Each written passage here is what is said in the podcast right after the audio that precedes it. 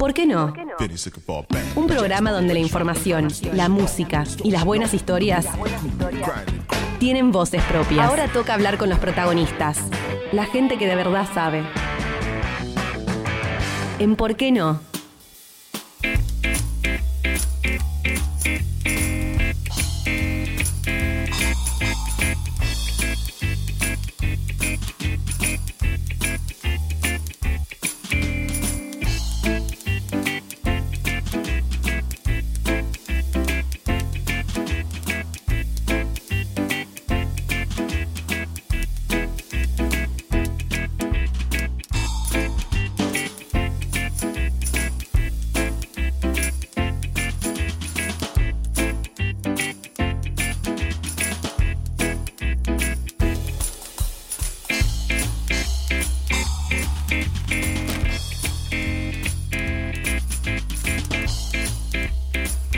Bueno, 19 y 31, momento de la charla con nuestro artista de la semana. En este caso, qué placer poder compartir un rato de charla con una artista local, una artista marplatense de, la calidad del artista que tenemos invitado hoy, que ya lo tenemos en línea.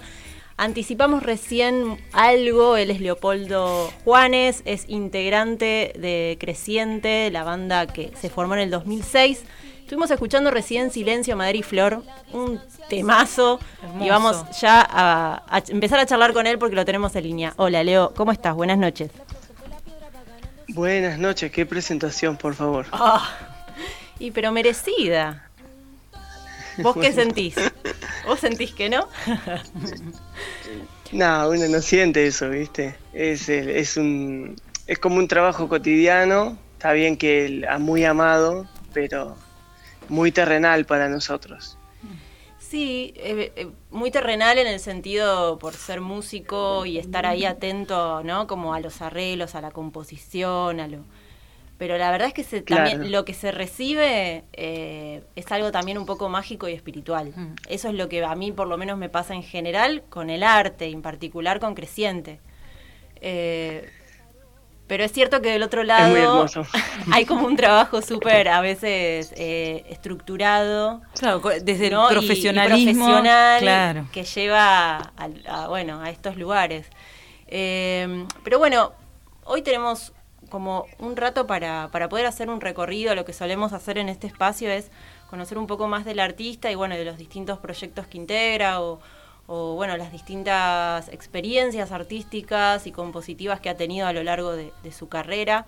Y me parecía lindo empezar charlando un poco por Creciente, que es como una banda en la que estás desde hace, yo leí que era del 2006, ¿es así? Eh, y en esa época, sí, porque en realidad es como que en esa época eh, aparecían las primeras composiciones que tenían que ver con la región. Ah, que, estaban como, empezaban como las cuestiones, eh, los regionalismos, pero y éramos algunos de los integrantes que están hoy en día en creciente, pero no existía como tal. Claro. Pero sí que viene de, de esa de esa época la inquietud por componer, mm, eh, digamos, enclavados en nuestro paisaje. Sí. Desde ahí viene. Medio que no, yo me guío por, por los registros de, por, algunas cosas que están inscritas en SADAIC y por algunos premios que hubo de aquella época. Sí. Este, de temas que seguimos tocando hoy en día. Por eso es que digo, bueno, todo esto viene de aquella época de, y pasó un montón de tiempo, la verdad. ¿Qué temas fueron incluidos o, premiados en, aquellos años? Pues recién escuchamos uno que hay, un tema que está buenísimo en la historia con respecto a lo que pasó para nosotros, que es eh, Arrabal Atlántico, porque para, nosotros habla como de una trabajadora del puerto, ¿no? Pero en su recorrido el tema como que ganó, digamos, su...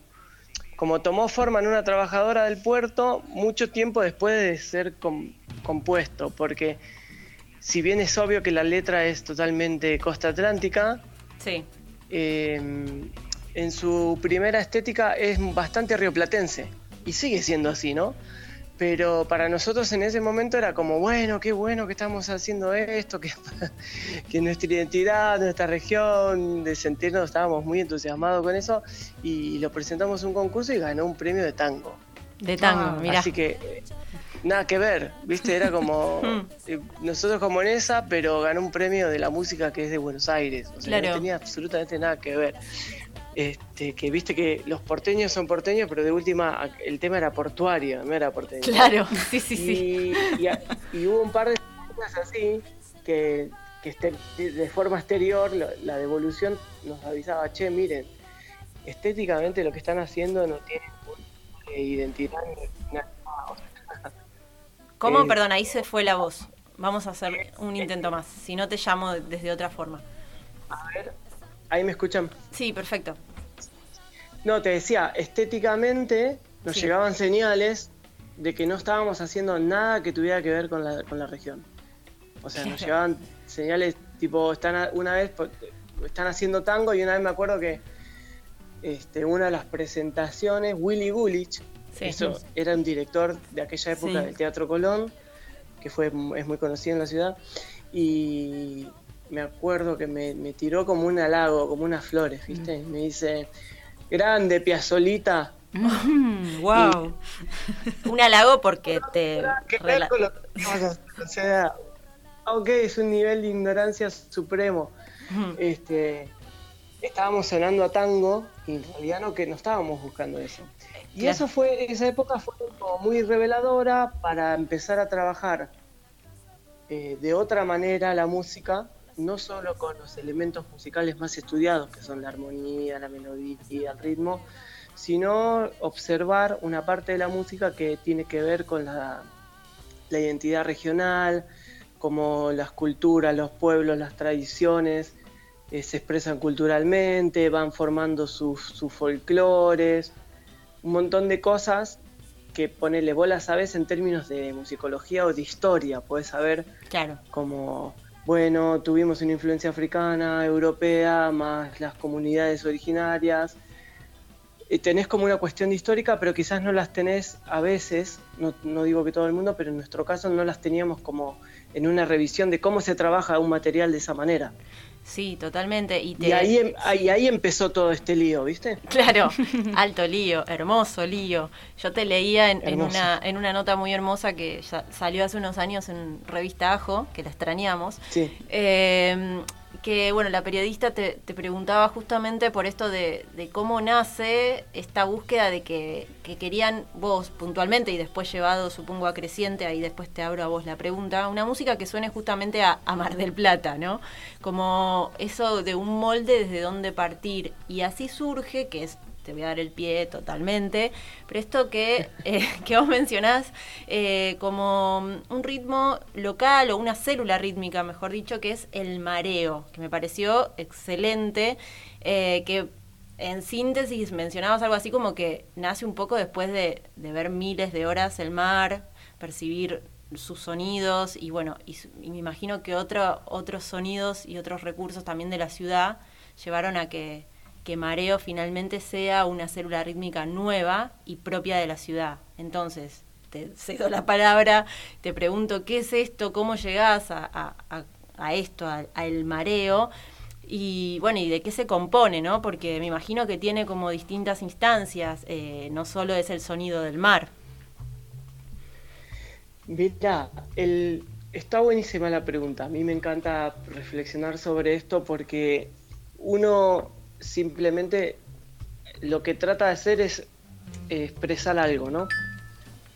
Y en este caso era un poco raro porque es la inquietud que vos tenés de que lo que haces tenga una identidad y una relación y una coherencia con tu día a día y con lo que el paisaje que habitás y muy, muy, muy mirando al paisaje como, hmm. eh, viste, como ubicar al ser humano en, esta parte del cosmos, ¿no? Por, por una razón que es obvia, que es ese paisaje define tu vida. O, por ejemplo, hoy, ¿quién salió a la calle? Nadie. Mm, Listo. Esta geografía define, bueno, no hubo clases, se caen los árboles, hace frío, el temporal arrasó con todos los balnearios. Yo tengo un amigo que en este momento está en Grecia y me mandaba una foto, ¿viste? De un mar eh, eh, que es otro mar, ¿viste? Entonces esa vida es otra, esa costa tiene otra forma, eh, tiene otra dinámica, puede haber cualquier cosa ahí que el mar no va a arrastrar un balneario. No. Bueno, todo eso, todas esas cosas que definen nuestra idiosincrasia, nuestra vida, este, la inquietud nuestra era que la música sea igual, sea como, como nuestra vida, ¿no? Una cosa como adquirida. Hmm. Entonces, ahí aparece la cuestión del mareo, que es muy loco lo que pasa porque el mareo es un movimiento, no es un sonido. El mareo es como el movimiento del mar en las subidas, las bajadas, esas depresiones, ¿viste? O con el movimiento del barco, el movimiento de algo que flota. Entonces en algún punto era, es como más visual que auditivo, es como más... Se percibe como un movimiento, pero claro, ese movimiento es una fuente sonora. Entonces nosotros, no me preguntes por qué se nos ocurrió o cómo nace esto, porque es dentro de toda esta berenjenal, ¿no? De todos estos elementos que te vengo contando que hay en la olla, eh, lo del tango, lo de la región, todo. Entonces trabajamos un montón para que de alguna forma musical se pudiera expresar esa sorpresa que tiene el mar, esa contraola. Y, y lo que estuvo buenísimo ver, lo que estuvo buenísimo ver es que un movimiento es como una fuente sonora y da un montón de sonoridades.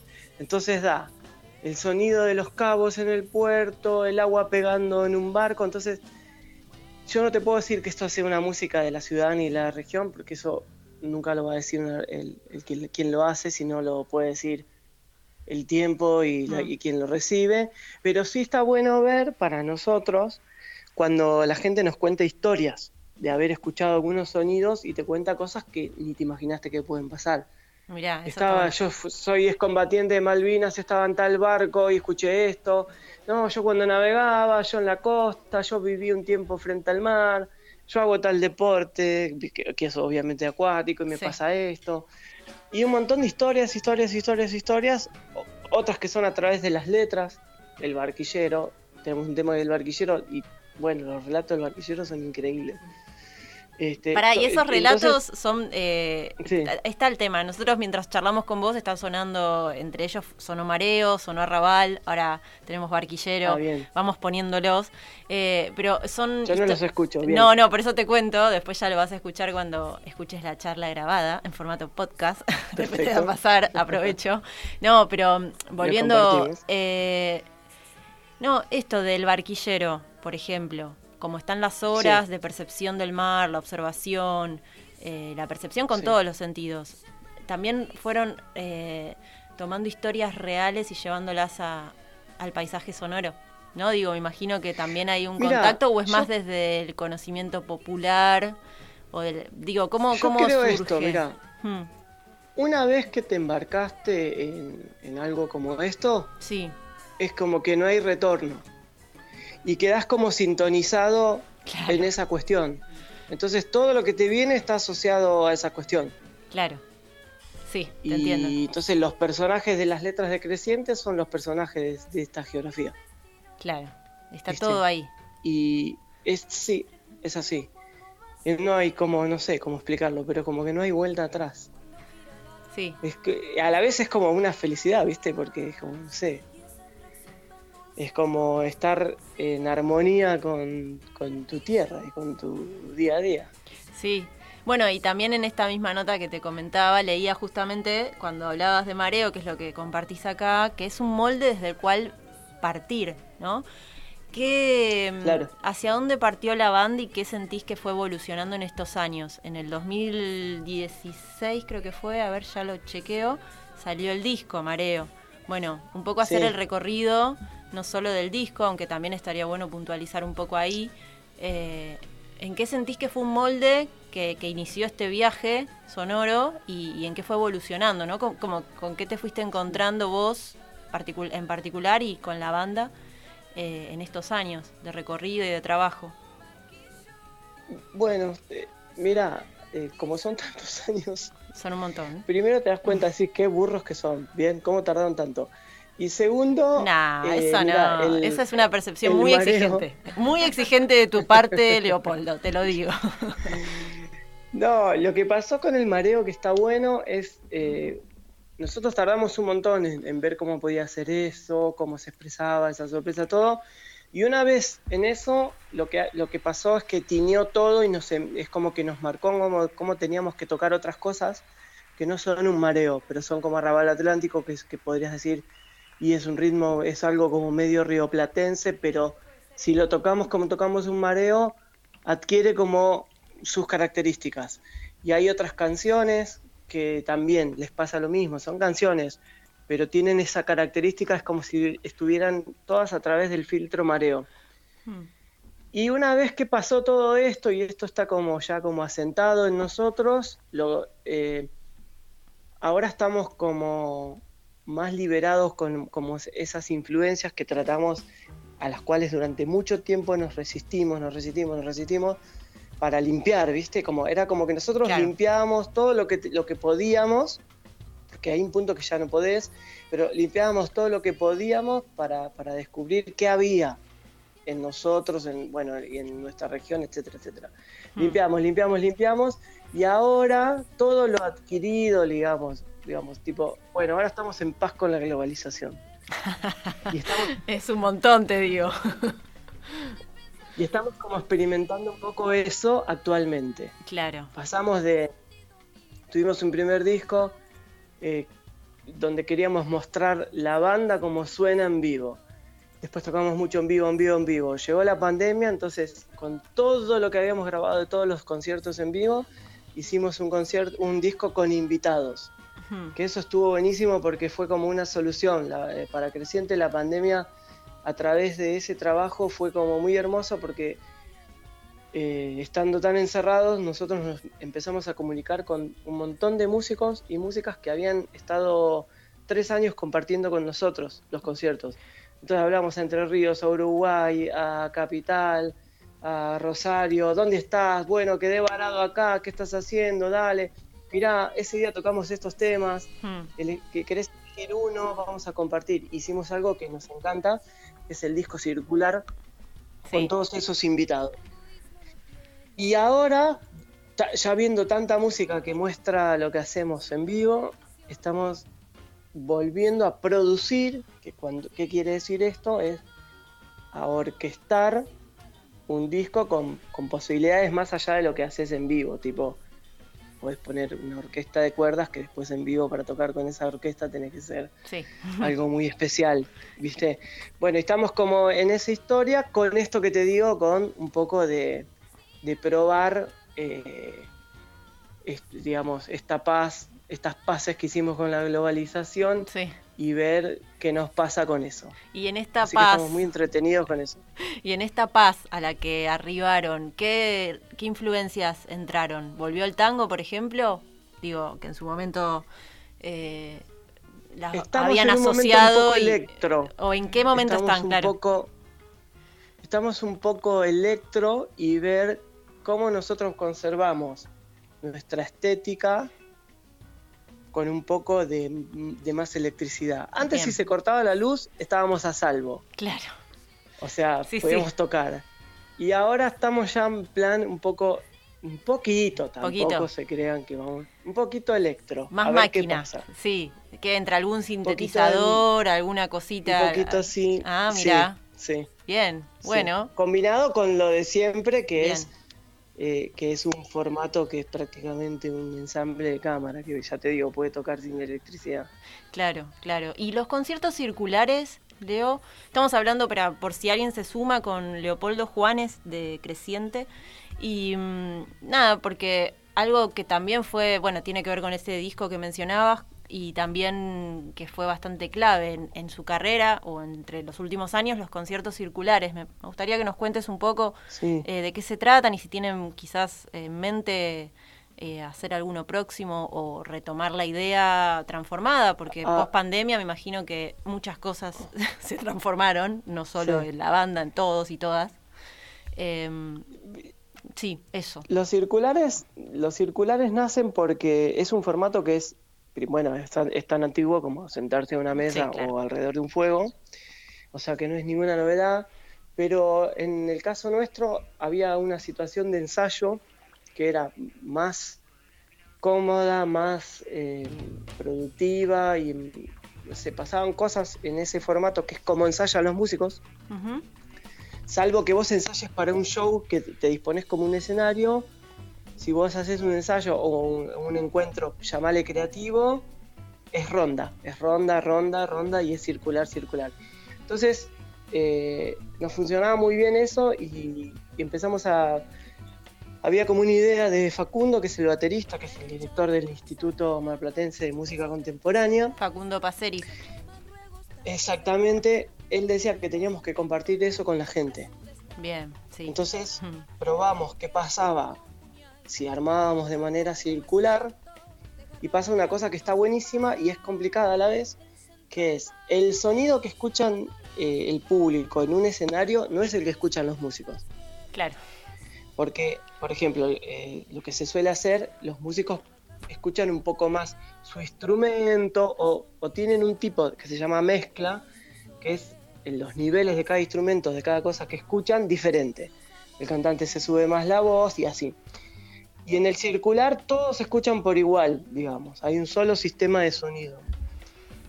Y, eso estuvo buenísimo. Eso estuvo buenísimo y se generó ahí una forma de conciertos muy, muy linda porque ya no hay escenario, no hay acá nosotros, allá ustedes, claro. sino que están todos como en la misma. Sí, ¿y de algún modo participa también el público o no?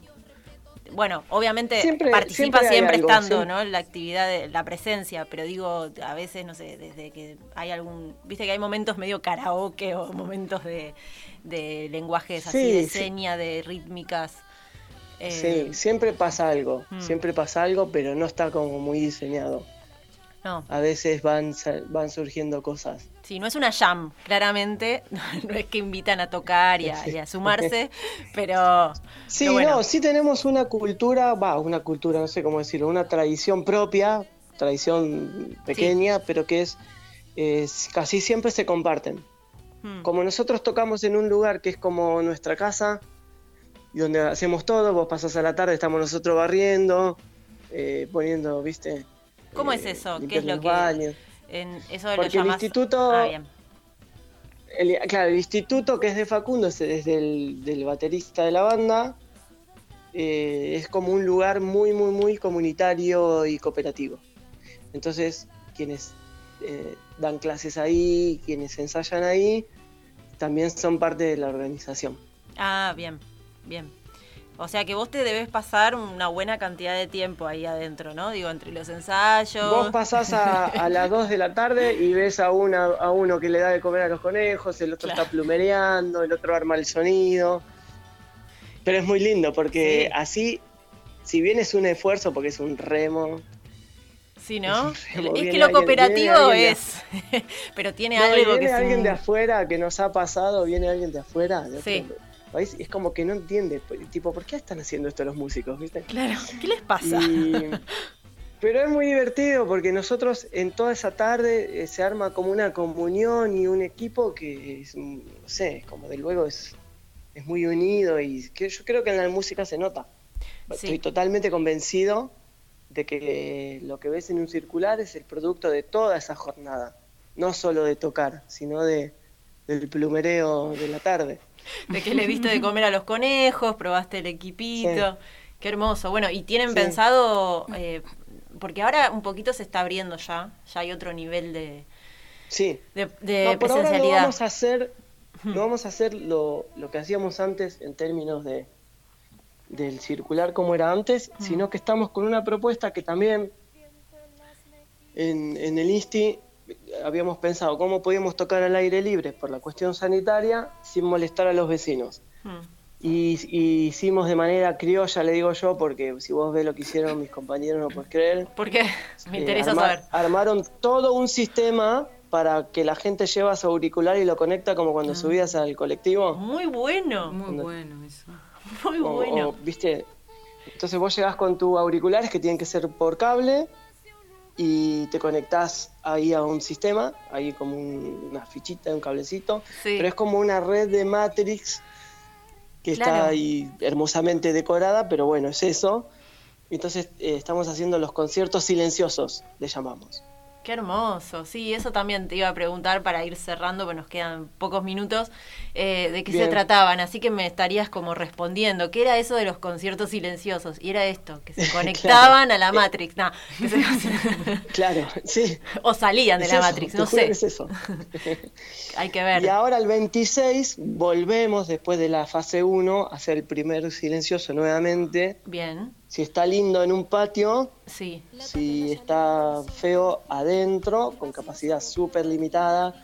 Es así, antes iban 200 personas siempre, ahora van 40. Y sí, claro. Y, hacemos lo que hacemos ahora es doble función. Claro. Hacemos dos de 40 con eh, auriculares. Traes tus auriculares, son tuyos, sanitariamente no tenés ningún problema.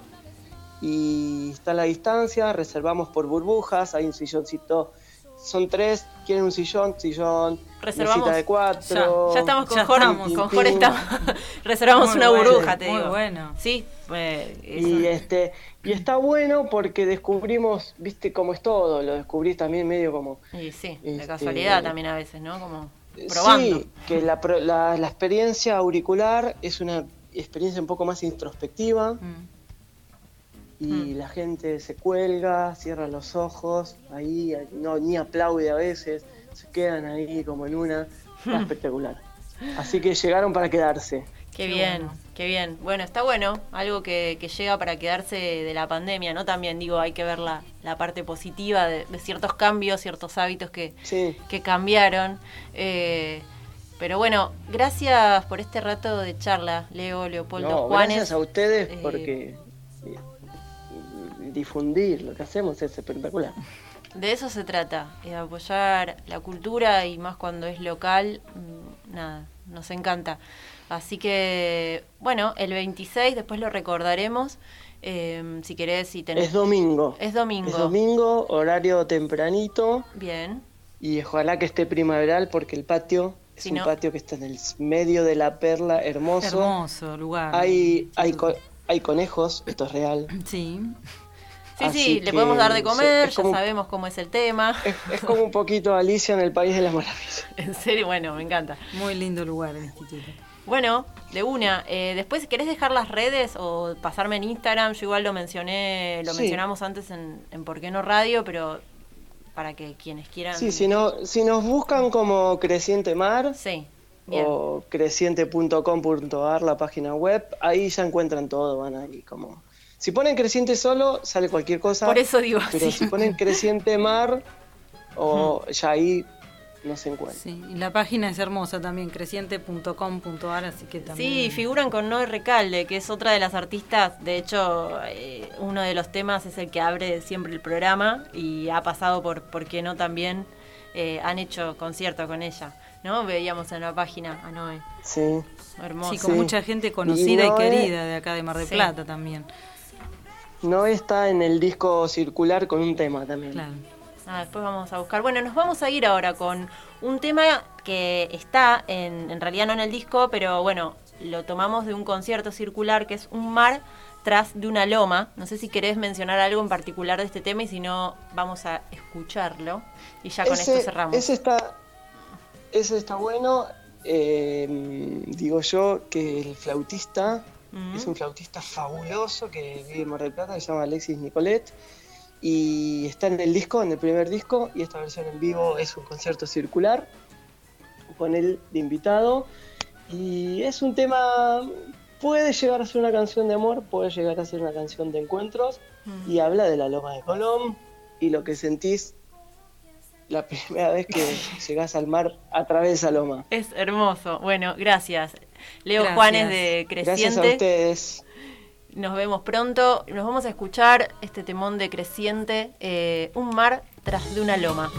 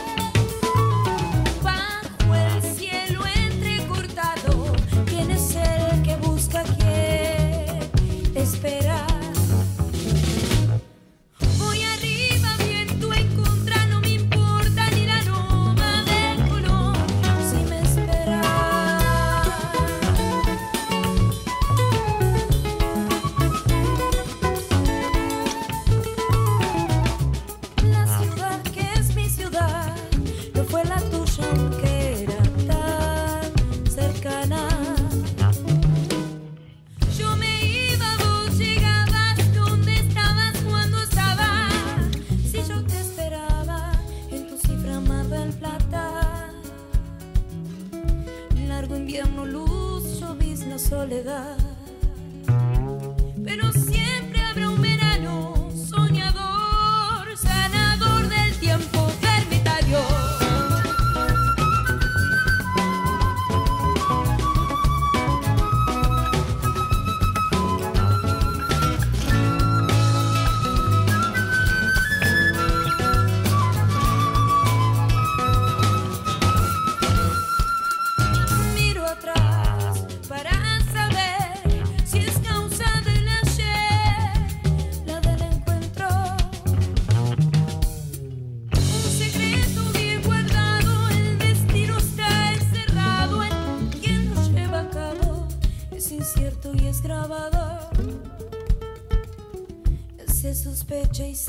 Acuérdate.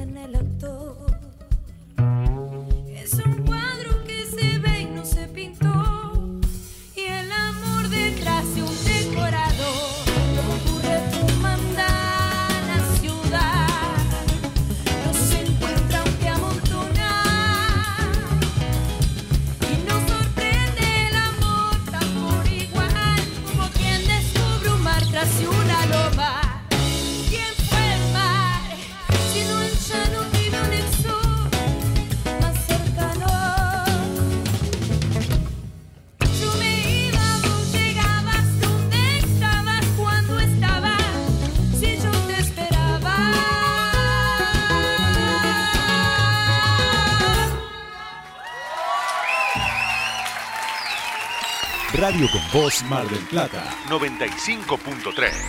Radio con Voz. Somos radio. Somos Voz.